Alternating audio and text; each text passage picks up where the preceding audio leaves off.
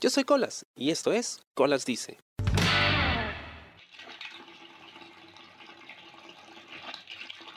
¿Sabes que ver el agua cayendo en un balde así da mucha sed? De hecho fue gracias a eso, a que tenía sed, que me di cuenta que no había agua en casa. Yo siempre tengo una jarra de agua junto a, mi computadora. Bueno, es, una mala idea tener agua junto a una computadora. Pero siempre la tengo ahí porque mientras estoy trabajando me gusta mantenerme hidratado. A veces ayuda hasta mantenerse despierto. Pero bueno, la jarra estaba vacía, me fui a la cocina, quise abrir la llave para hervir un poco de agua y no había. Bueno, vamos a preguntar aquí a la casa al costado si tienen agua, vecino, vecina. Ahí te acuerdas, ¿no? Que tienes vecino. Y resulta que no, no había agua. No había agua desde el día anterior. Y... Bueno.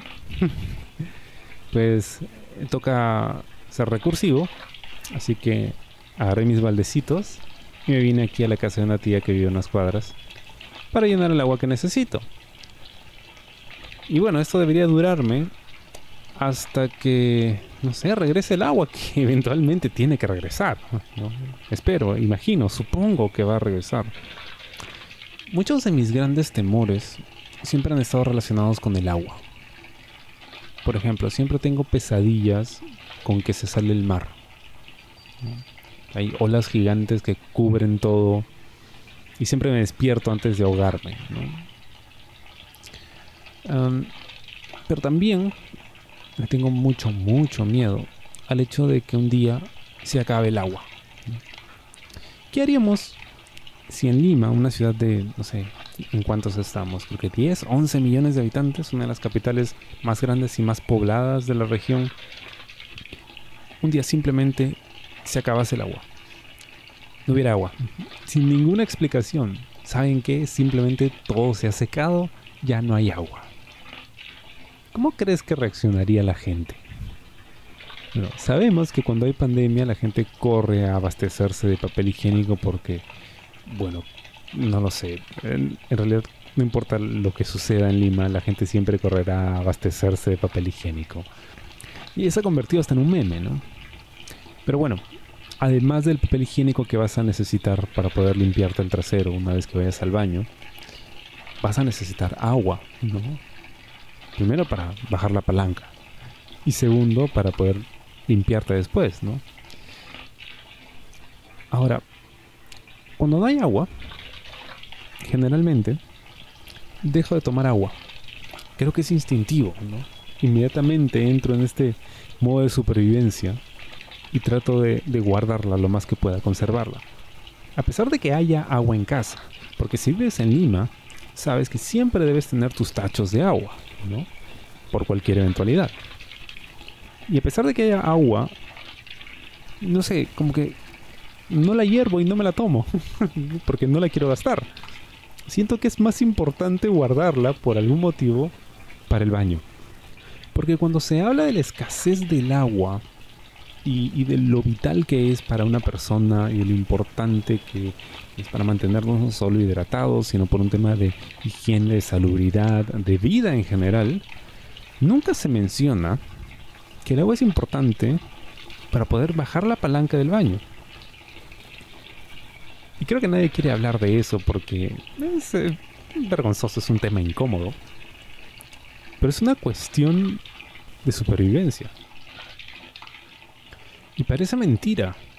Pero en realidad, si a la gente le dijeras que si siguen tirando el agua en tonterías, eventualmente no van a tener agua para poder pasar su caca, y van a tener que vivir con ella observándolos por el resto de sus días, probablemente la cuidaría mucho más.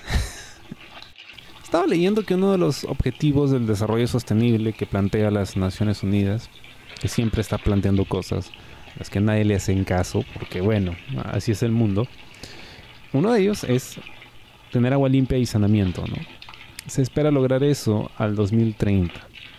Bien, hay un dato interesante aquí unas 673 millones de personas aún defecan al aire libre, porque no tienen pues servicios de agua potable y desagüe, para poder tener un baño decente donde defecar. Bien, es en realidad una visión bastante apocalíptica, ¿no? Parece salir de una película como Mad Max o algo así, donde el mundo se ha quedado sin agua y ahora tienes que hacer tu caca al aire libre porque pues no hay donde ponerla. no hay cómo deshacerse de ella, así que ¿qué más da? Vamos a dejarla ahí. Como un monumento a la imbecilidad del ser humano que tenía en sus manos el recurso más preciado que puede haber en este planeta y lo dejó ir. Lo mal usó, lo gastó, lo depredó y ahí quedó. Quizá así seamos un poco más conscientes de la gravedad del problema. Mi miedo más grande es efectivamente quedarme sin agua. Y no solo porque voy a tener sed, no voy a tener con qué bañarme, eh, qué voy a hacer con mi casa, no voy a poder jalar la palanca, eh, no voy a poder lavar la ropa, no voy a poder hacer absolutamente nada. Sino también por aquello en lo que eso nos convertiría, nos convertiría en salvajes. Porque de pronto estaríamos desesperados por agua, mataríamos por agua. De hecho ya matamos por muchas cosas, mucho más superfluas y estúpidas. Pero imagínate eso. Si además a nuestra ambición y a nuestra desesperación le sumas el instinto de supervivencia, porque el agua es un tema de supervivencia, imagínate las atrocidades que vamos a hacer. Y eso asusta. Sobre todo teniendo en cuenta los vecinos que tengo yo. Me da aún más miedo. Y claro, sobre esto se ha hablado muchísimo. Eh, digamos que sabemos cuál es el problema. Siempre hemos sabido cuál es el problema. El agua está mal distribuida. Se desperdicia mucho. Precisamente porque hay personas que están en posiciones de poder y se benefician más de eso. Y también porque hay personas comunes y corrientes como yo que la malgastan. Pero bueno, mi caso particular yo siempre he tenido ese temor. Y tampoco ayuda que cada cierto tiempo me recuerden que el agua se va a acabar, que la próxima gran guerra va a ser por agua.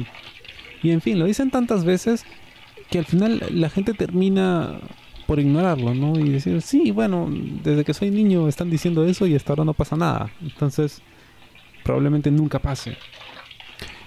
Bueno, lo que me da miedo es que esto sí va a pasar. Entonces, ya hay pruebas de que esto va a pasar. Así como hay pruebas de que eventualmente el sol se va a apagar, pero va a suceder en tanto tiempo que a nadie le importa. Probablemente todos estemos muertos. Pero hay gente que sí se estresa por eso. Yo, por ejemplo.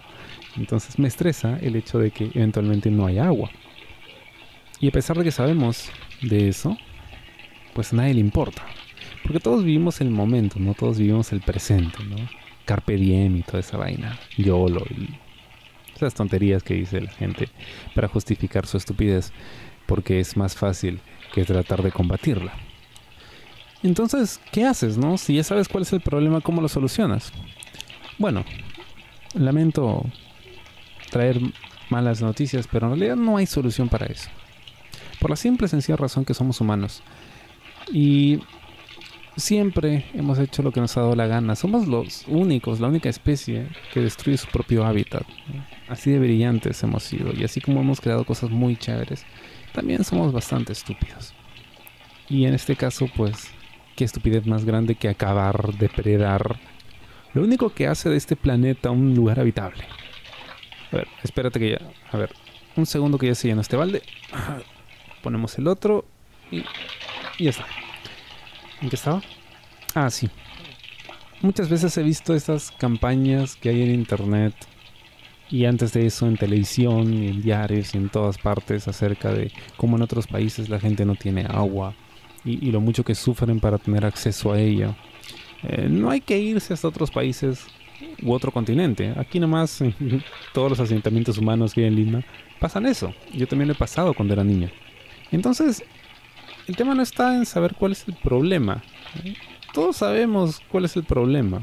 Así que no necesitamos que nos lo repitan una y otra vez. Dime cómo solucionarlo. Y ese es el tema. Las soluciones, las que existen, pues incomodan a mucha gente. Entonces nadie está dispuesto a renunciar a su comodidad para solucionarlo. Ok. Entonces, ¿qué otra cosa podemos hacer? Hay que educarnos y concientizarnos acerca de el uso del agua, lo importante que es y cómo no malgastarla.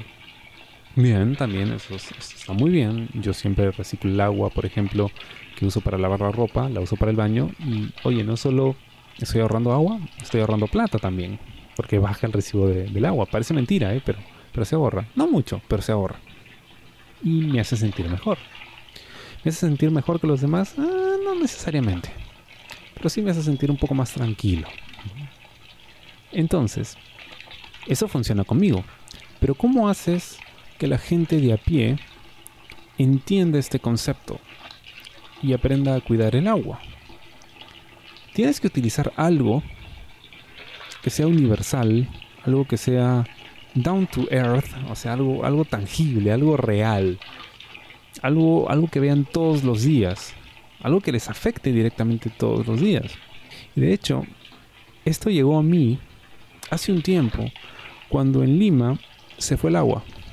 Todo Lima se fue el agua por dos, tres días porque hubo un problema en la planta de agua por las lluvias que hubo en la sierra y hubo inundaciones. Y fue un despelote, lo recuerdo muy bien, nunca me voy a olvidar. Porque en serio, la gente estaba desesperada por agua. Y por supuesto mucha gente se aprovechó de eso para venderla más cara y demás. Ya sabes cómo somos.